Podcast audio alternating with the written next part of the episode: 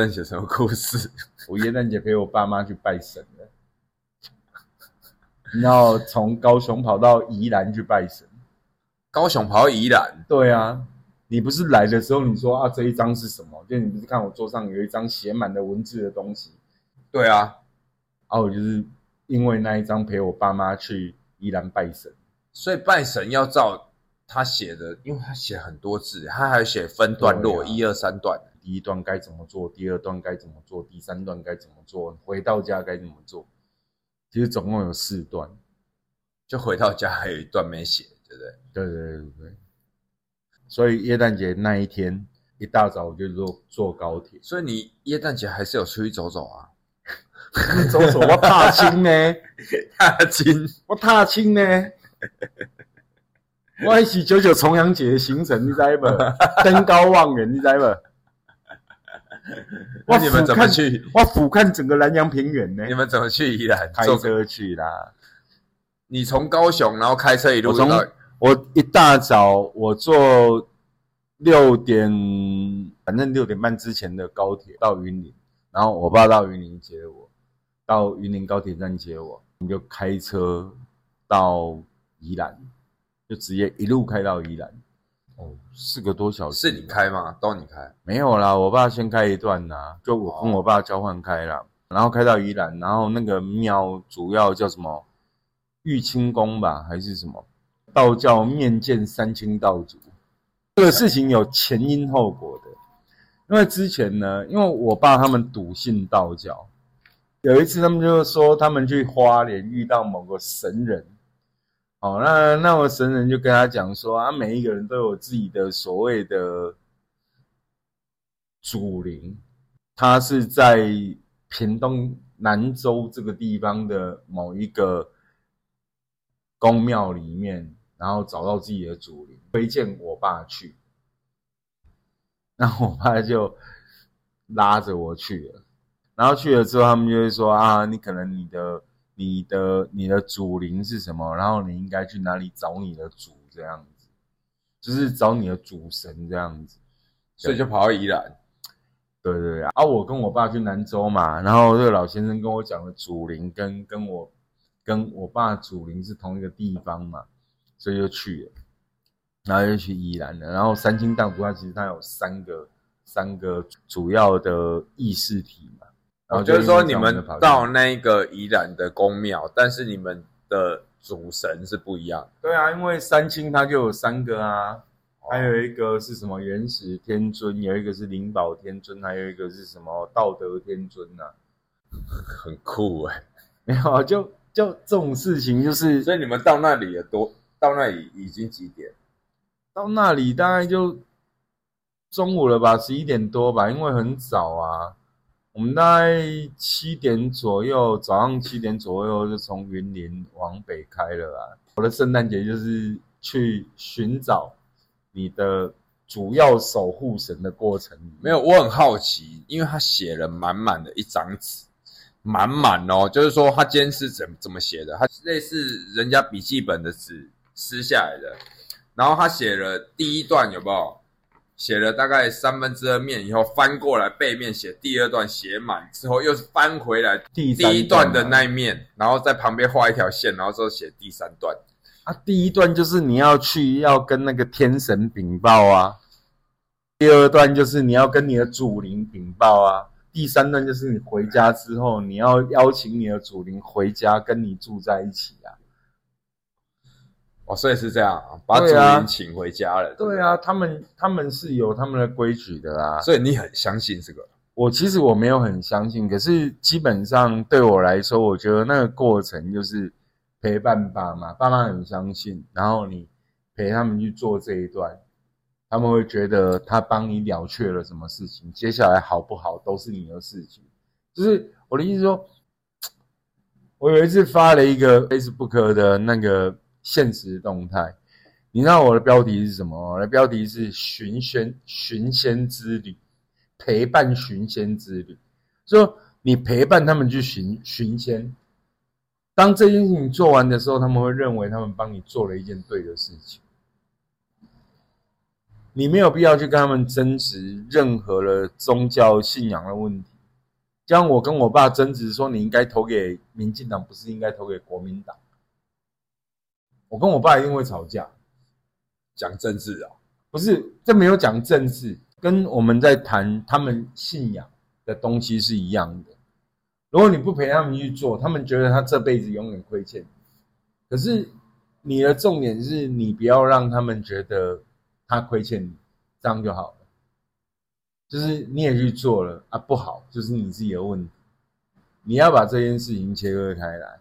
说实话，我哥不喜欢我爸妈迷信，就像我相信你们兄弟姐妹当中也有不喜欢兄弟姐妹里面对于爸妈对宗教的那种信赖度过于痴狂的状态。包括我们自己朋友当中，好了，一到选举的时候，就有一些朋友，有一些有一些政治痴狂的朋友，一定没朋友。甚至也前一天就礼拜天，嗯。礼拜六还是礼拜天我忘记，然后我我就带小星星还有小星他妈妈，我们三个人，然后我们去吃那个圣诞大餐，然后吃一吃，然后我就走走出来门口休息一下，嗯，的时候突然有一个很像是送外送的，嗯，他后面有一个在载东西，他就突然跟我讲说什么，就是政治的东西，然后说啊为什么要。那个时候为什么要罢免韩国瑜啊？然后你看现在弄得怎么样？然后那个谁谁谁又怎么样？谁谁谁又怎么样？就讲一些政治，那就突然让我想到你刚刚讲的，你就说可能他们真的没朋友，他真的看到路人，他就对啊。所以像我哥他是就是反对嘛，就是我就反对你那么迷信。可是我的立场就是，我觉得你陪爸妈去做完这件事情，那就好了，不管我信或不信。因为信或不信是自己自己知道啊，但重点是我爸妈是开心的、安心的就好了。对，是了，这是我的耶诞节的例子，就是我陪我爸妈去做最后一次的巡签。他们认为说最后一次，对，就是认为最后最后一次没有，因为他们会觉得哦，你找到你自己的祖灵了，以后你的祖灵会带引你啊，会干嘛啊？所以基本上。以后他们就不会再因为这件事情吵我，甚至讲难听一点，比如说，OK，好，在所有的就从从去屏东的南州的地方，所有的都告诉我说，我的祖灵是所谓三清道祖的灵宝天尊。那你的祖灵跟我的祖灵又不一样，对不对？嗯，我之后我就可以很大胆的跟他们讲说，灵宝天尊搞个供人家呢。就当你要违背他们的意思的时候，哎，没有，灵宝天尊跟我讲的不是这样，你你懂我意思哈？就你得把听起来很贱哎，没有，就很贱，他其实很贱，但你要陪他们走完这一段，他们会觉得他们安心了，他觉得他至少帮后代安顿好了。对啊，因为其实爸妈对小孩子都还是，但我如果一直跟他们。反抗说：“哦啊，你们都要信这个啊，就很迷信或怎样，还不如你就陪他们做完了。道家之前那个老师傅讲了，就是三清有三尊嘛，他是属于道德天尊，啊我是属于灵宝，而事情又好办了啊。那以后你说什么说啊？温师傅不是安尼讲的，温头哥不是安尼讲的嘞。所以除了这个以外，你自己有没有就是有迷信的事情？我其实。”你说我迷信吗？我没有特别迷信，但反过来思考，所有的宗教，我们其实可以谈到。你记不记得我们在大陆的时候，包含包含我们当时的陶给，然后包含你都特别跟我讲《秘密》这本书。其实人就是这样啊，就跟我们对《秘密》这本书是也会有迷信的这种感觉。没有，我对《秘密》这本书当然是没有迷信的，因为我觉得人就是这样啊。就特别是我们这些做影像出身的人，事实上，你很多时候，你让我们早年我们拍照，我们其实第一时间要看到的是，你还没按快门，你已经知道你会拍出什么东西，这才是你的专业啊。所以，我们永远在学习的基本思维就是先看到画面，你就会有结果啊，对不对？啊，《秘密》这本书告诉你们，不是也是这样吗？我都记得你在脑海先看到画面。对啊，你们当时你们在听这些逃给讲秘密这些事情，妈你跟我聊，不是一样吗？你们都一直在讲说，哦，你一定要想怎样啊，然后你就一直相信这件事情会达成啊，所以对我们来说是一个稀松平常的事情嘛。包含那时候跟你讲秘密这本书的时候，你也会说啊，这不是小时候就应该知道了。对啊，就是小时候该知道的啊，因为我们从小，比如说，OK，你自己想嘛，你自己画画的过程，你自己也是学美术的，你画画的过程，你不是先看到了画面，然后你画出来吗？你不会是，你不会是一边画，然后一边想说，我到底要画什么吗？我啦，我是看着画面，我的脑袋是就是会觉得很放空，就是你明明看着画面，但你画出来就不会是长那样。但那种时候，就是有时候你是跟灵感走啊，对啦，我对啊因为我的画法，我真的不是我看到什么画什么。就像就像我们拍照的时候，其实也是一样啊。有时候你拍照其实变成直觉，为什么？因为其实我们所有的工具嘛，对不对？比如说你的画笔，或者是我的相机，其实有我们的工具有时候是我们身体的延伸嘛。我们延伸出去了，所以它有它自己的感知嘛。所以你是对摄影机会有迷信吗？哎，摄影机应该有摄影师很多迷信吧？这个不能怎么样，那个不能怎么样的。我不知道哎、我大概没有什么太大的迷信吧。哦，我的意思是说，摄影师应该对这部分有很很多迷信吧？你有没有？哎、但你会遇过很多迷信才可以解释解释的事情。什么事情？我们年轻的时候，我们都还在用底片机拍照。我通常我身上一定会备两台相机，两台相机最少一定要备两台相机。一模一样的，没有不一定一模一样，但最少要备两台相机。你知道为什么吗？有时候很悬。我我记得我有一次拍我一个高中同学，你知道那个多扯，你知道吗？我在他们家拍的时候用第一台相机拍，我用第一台半自动相机拍，然后那台相机就一直卡死。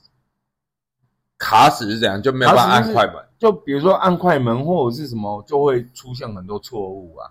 当年我都会备一台纯机械式的相机，就是我没有办法受到任何东西影响的，就是手动吗？对，纯手动，然后包含没有电池，它都能按快门的这种相机，我一定会备一台这种相机。好，就那一台半自动机器，那一台自动机器一直出问题的时候，我就会拿那一台出来拍。华人有一个说法，就耍丢嘛，就是你冲犯到嘛。结果我们离开现场之后啊，那一台半自动相机就好。所以它是会要在什么特定场合会发生？没有没有，我也不知道那是什么特定场合，你这个我没有办法跟你解释。但你说你没办法解释的部分，就是它有时候会自己宕机。就是我们自己的经验上，就是你会遇到这种问题，所以通常我们都会准备两台相机。哦，就是说你可能会拍到一半，它突然不没对有办法用。就就比如说很多电子机器，它可能在某些场合，包含以前我们看那种什么什么玫瑰之夜那种灵异传说的东西，他们都会讲说啊，机器可能怎样。所以我们一直习我自己的一直的习惯就是，我一定会备一台全机械式的相机。啊，所以很悬，是因为在还是也有有拍出来的画面会无法解释，拍出来的画面无法解释，这种东西就不能说太多了啦。不能说话都会怎样，太迷信是不是？对对啊，但真的有时候你真的会拍到，特别是在底片机的时代，确实你真的会拍到一些你自己无法解释的东西，会看到心里发毛，看到心里发毛。就看到你会觉得起鸡皮疙瘩。我我自，己是没有啦，但你看到别人的照片会有。我自己是没有，但但曾经也有同行跟我讲过说，因为他们在那一天，比如说他会说、哦他们来拍照，但为什么那天的照片不发？是因为看到什么东西？对啊，啊我自己是没有啦。就是照片没有没有没有使用，是因为那个照片里面怪怪的，这样。没有，就是可能会多出什么东西啊，或怎么样啊。但我自己是没有，说实话，我自己当然也有一些小玄妙的东西，但我不太认为那个是一个可以被拿出来讲的东西啊。就是你不把它当一回事嘛？对你觉得那个就是我会觉得那个还是有科学依依据啊，或者是他可能有一些我自己当时操作不当的东西，我比较不会用这种角度去看。但我们在拍婚礼的时候，确实，其实即便到现在，我相信还是有一些摄影师会遇到过，就是你就是拍某一些客人或拍某一些场合之后，你的机器就突然会出问题。然后这个是我自己经历过的事情。但是那种问题就是基本上，人为没办法排除。没有，重点是你很可能当时离开那个环境之后，或者是那一场结束之后，你的机器又正常。对啊，所以这真的是就是怪怪的。我们在说就是刷丢嘛。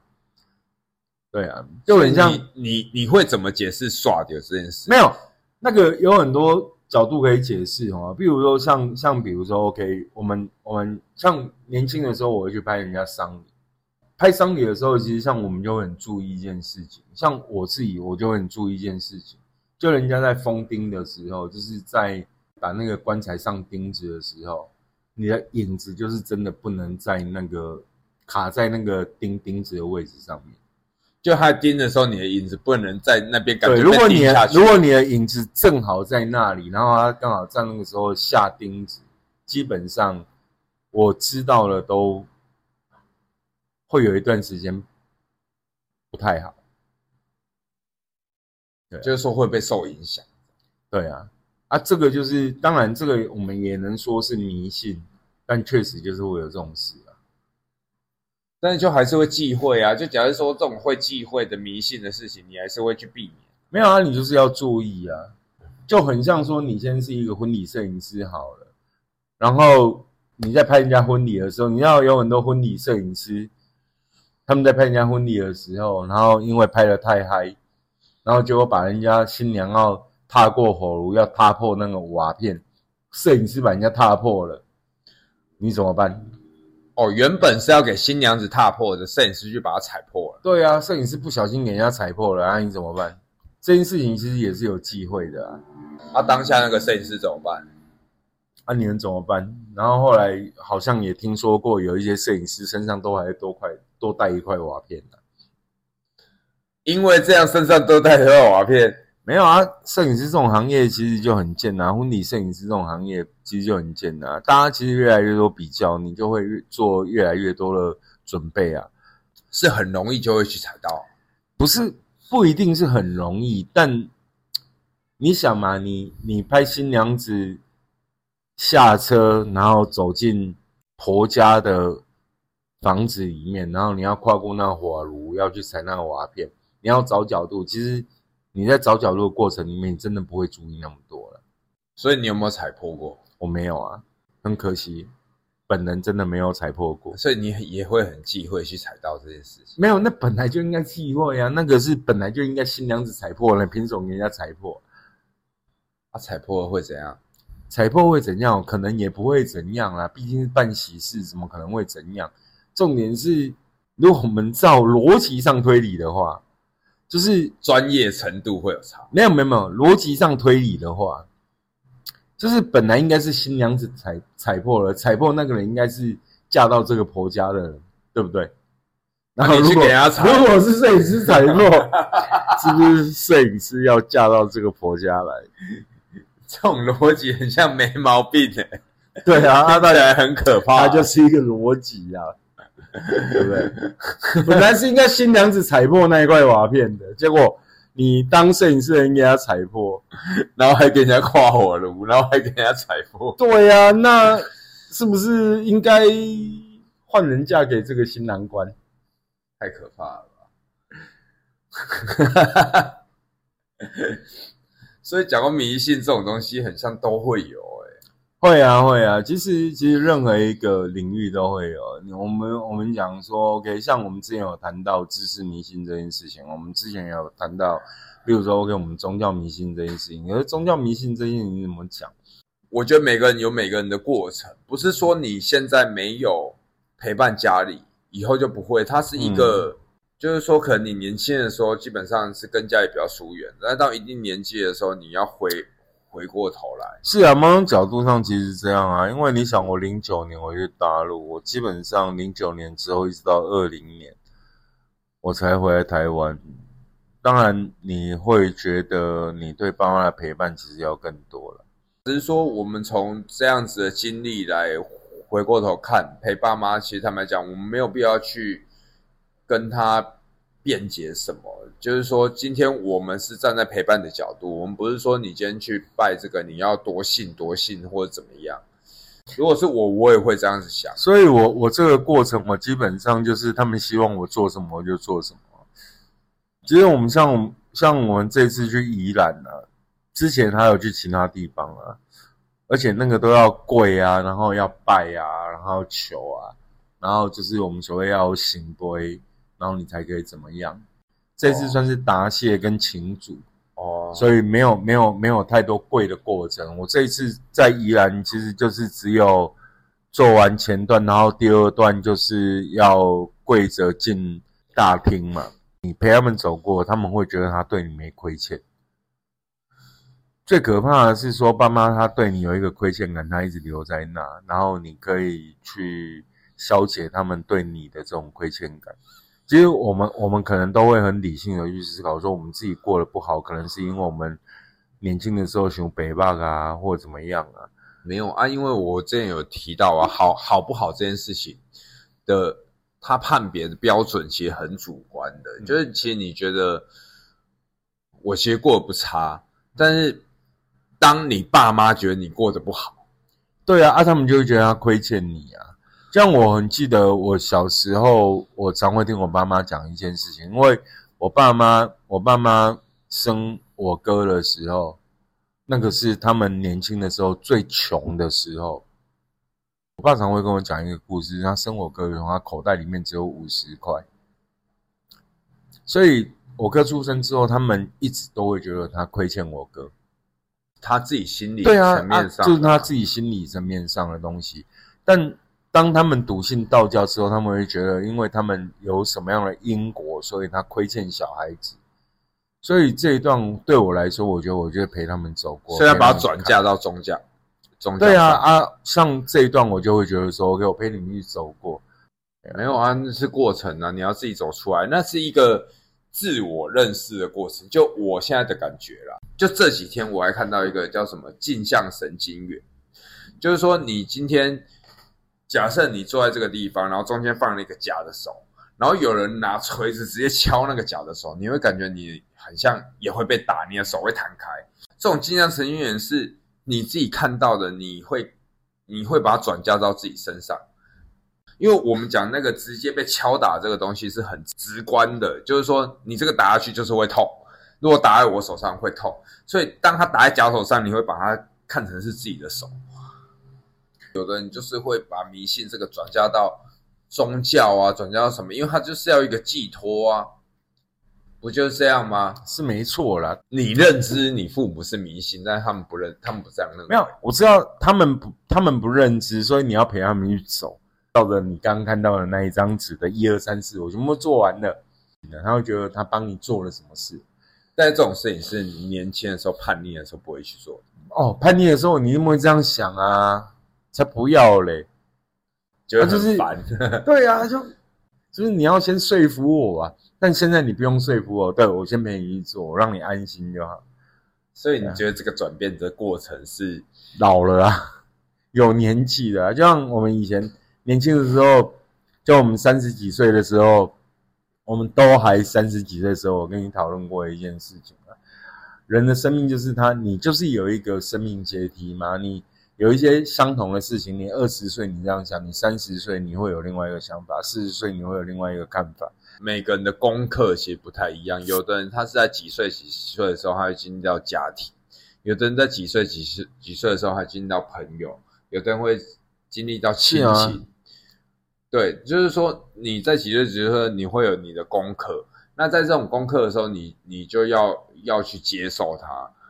那不就是你的生命阶梯吗？那每个人他可能有不一样的生命阶梯，可是基本上我们可以简单讲，就以现在的说法叫大数据嘛，就相同的事情，你在二十岁，普遍可能有百分之八十九十的人都会这样想。像我现在，我可能四十五岁、四十六岁，那我觉得我看待父母存在这件事情，看待父母的迷信这件事情，我觉得你也不用多想，你不要管你自己信不信。你就好好陪他们走过，让他们安心就好。对啊，对啊，其实就是让他们安心就好。所以你认为这样是孝顺？我没有特别想要去强调孝顺这件事情，但我觉得你就是让他们安心就好。这样你也会希望你的小孩子做一些事情让你安心就好。你没有保护好他自己，我觉对对啊，就比如说他保护好他自己，你就会安心，那就好。你不会期待他孝顺，你不会期待他回家说阿嬷摘一只鸡腿给他吃，你不会期待他说干鸡腿要先给我爸吃，对不对？像我这一次，我 我要讲到二十四孝了，等下？你这次跟你爸讨论到二十四孝我这是不是次依然，因为那个大庙你知道吗？它前面那总会有那种很多二十四孝的装饰，然后我看到一则我觉得很扯的二十四孝，那一则二十四孝写什么你知道吗？他写说，因为日子难过，为了让爸妈活着，然后他自己挖根把自己的小孩埋了，干很恐怖吧？我突然发现，哦，二十四孝里面有那么多恐怖故事诶、你为了让你爸妈活着，这叫孝顺，然后你把你自己的小孩埋掉，你知道这让我想到什么？你知道我们小时候看到什么《伊索寓言》那种东西，其实都是一些很可怕的故事，你知道吗？没有没有，你说的应该不是伊索伊伊索寓言，其实很有哲学意义的。你说的应该是格林童话那种 格林童话，对对对，格林童话那种超黑暗的，伊索寓言真的，我觉得它超有哲理的。但是格林童话是黑暗的。对，就是那种什么蓝胡子啊，什么蛙哥干那个，就是一个杀人狂的故事啊。好可怕！为什么要是故事会被流传来变童话的？为什么是童话？是小对，时候要知道他，他最后要告诉你那是童话。想一想，真的，怕了。想一想，真你想的还蛮可怕二十四孝说算不算童话？算感很可怕、欸。很可怕。对你卧冰求鲤，我们还是讲到了这个。我们要跟小孩讲的童话，竟然是这个。你爸肚子饿，你要去躺在冰上面，然后没有没有，我们不要讲，我们讲就是你为你父母肚子饿，你要把你的小孩埋到土里。没有，就是我我因为因为刚好哦，我从那个三间门庙走到前面，我刚好第一则看到就是那个啊，我就觉得这太扯了吧。就我就想到我们这一我们这几集一直在聊的话题，然后我就想到，看太可怕了吧。还好我自己年轻的时候很有认知，就是我十十几岁我就跟我高中同学讲，干以后我有小孩一定不让我小孩看二十四孝，那个是真的太可怕了。对、啊，就像格林童话那样很黑暗对啊，暗。你想嘛，你就你就为了取鹿奶，然后你这个假扮鹿，然后被猎人射杀，然后你告诉我这种东西是孝顺，然后你死掉，你爸妈不哭吗？哭死！对呀、然后这是童话哎、对啊，我对童话这件事情没有办法释怀。对，然后 就对啊，就是上之前上前几集我们讲了碰碰车这件事情，对不对？撞他撞他，看你就是会养成一个小孩子的暴力的性格、啊，碰碰车，但碰碰车很好玩哎、感好讨厌。你会觉得我们是生活在一个很矛盾的环、很矛盾的这种这种、对这啊种情感里面？对啊，因为有很多东西就很很好笑啊。我这一次陪我爸从宜兰山上下来之后，然后我就故意怂恿我爸说：“啊，我们走海鲜回去。”其实我爸是那种就是工作狂，你知道吗？他就是传统的男人。因为我进到一个夜市，我就决定我要买什么就买完，我就走，就怂恿他要走要走海鲜回台北。好，OK，我们就走海线回台北。他就开始会跟我讲说，哦啊，多久没有走这一条路线了啊？怎样啊？什么啊？我觉得这让我就觉得很开心。就我希望的是，他去看到我认识他的青年时期。虽然我认识他的青年时期，我也才不到十岁，但我就会希望他去看到他青年时期他自己的浪漫。他喜欢去看到海，他喜欢怎么样？然后就希望他去看看这些东西，让他回到他自己的青年时期。就大概是我觉得我这个阶段我所有能做的事情。不会啊，我们会觉得说这个就是陪伴啊，你陪小孩也是陪伴，陪父母也是陪伴，你陪伴产生的记忆会记得啊。它是一个，因为其实我对记忆有重新的认识，它不是只有就是说你眼睛看到算记忆，嗯，对啊，你感所有的感受或者是当下的环境，这都是记忆。老邱你，你为什么录 podcast？我想录 podcast，我想开一个 o l e n d a 要开怎样的 o l e n d a 而且你这样超贱的，这一集不是应该是我问你？没有没有没有没有，我没有我没有这么，我我没有这样的规定、如果啊。如果如果如果这时候你问我说我想要开一个什么 o l e n d a 就要贵吗？没有啊，三跪九叩才能才能才能来吃 e n 先有第一段、第二段、第三段。对啊，你要想，你要先写好你的草稿，不然你不能来吃我嘞。没有，我觉得如果你要问我的话，想开一个什么样 o l e n d a 我会回到 e n d a 最原始诶、就是我希望就是你们想吃的时候你们来，然后我希望这个 o l e n d a 跟你们是有记忆点的，然后那个记忆点会是什么，我也不知道，是一起要创造的。那个基点就是一种迷信，没有那个基忆点不一定是迷信的、那个基忆点是你来你告诉我你相信的事情啊，对不对？告诉你相信的事情。对啊，你相信的跟我相信的跟你隔壁那个人相信的不一样啊，对不对？就每个人的信仰不一样。对啊，说明坐在你隔壁吃 o l e 那个人，他信的是耶稣，但你就是一贯道的。那会不会有人他觉得他是没有信仰？会啊，一定会啊。像我这个阶段我就没信仰。那没有信仰，那你相信什么？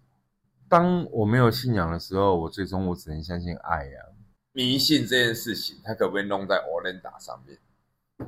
哎，是也可以的，但不要这样做吧。啊、如果要做的很贱，你要怎么做？哎，做的很贱哦。我我记得我讲一个我这一年来一年多来回来在高雄定居的过程。你知道我年轻的时候我很喜欢有一家鸡肉饭叫王义鸡肉饭啊，然后我每一次只要有工作有什么事情，我得进所谓的旧高雄市区的时候，我都会特意提早四十分钟，然后先去吃个王义鸡肉饭。所以那是迷信。当然是迷信呐、为什么？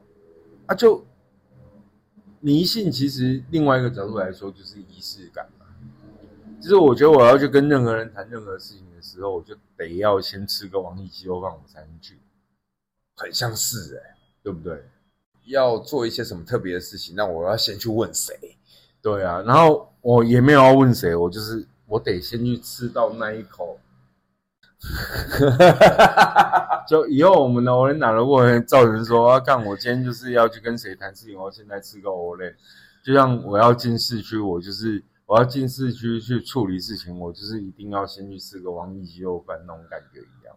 我今天要签一个大单，我现在先去吃一个 e n d a 那我就那你的 o l e n d a 又要预约，又要怎样啰嗦、欸？哎，没有啊，预不预约是看你决定啊，看你上班上几点啊。哎，真的哎，有的人真的会，就是说他今天要做一些什么事情，然后他特别在前面啊，去问神，或者是说他今天要有一个仪式，他今天必须要有一个什么流程。对啊，那就是仪式感嘛。所有人迷信不是都是这样吗？就是因为他觉得去，他就觉得那是好的、所以他才迷信啊。让他感觉到全身充满了能量。或者是他在某些他困顿的事情里面得到解脱啊。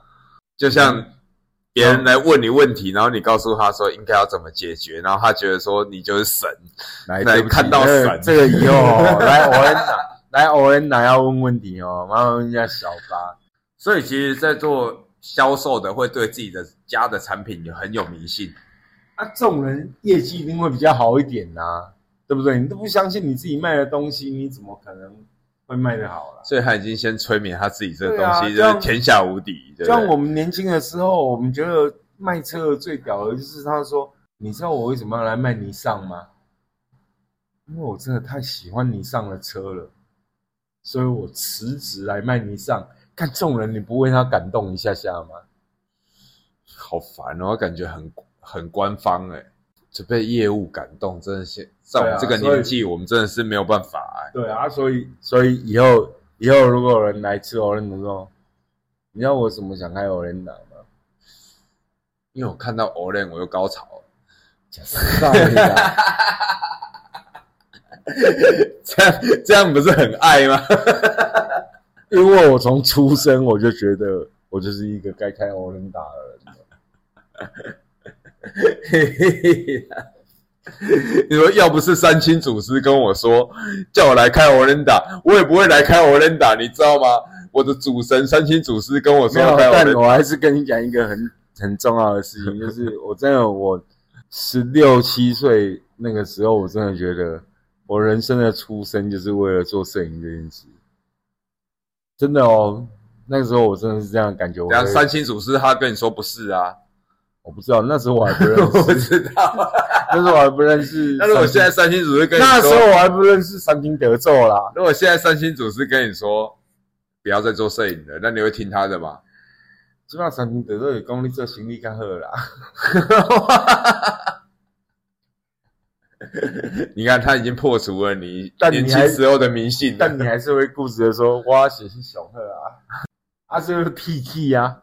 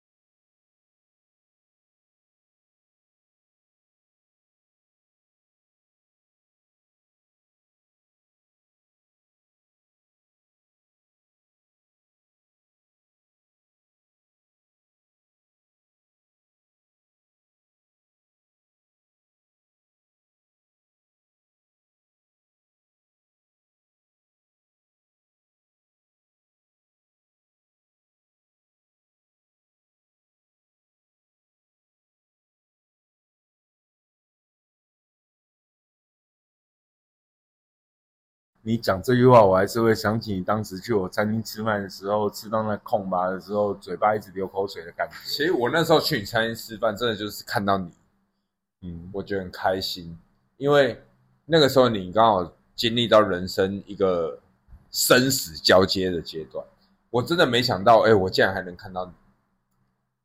看那你怎么可以是满嘴都是油啊？你这有一点违背心意啊！不是违背心意的重点，这这。这很是我要支持你的食物啊！你在干嘛？你还没摇摇晃晃，我没有要录了。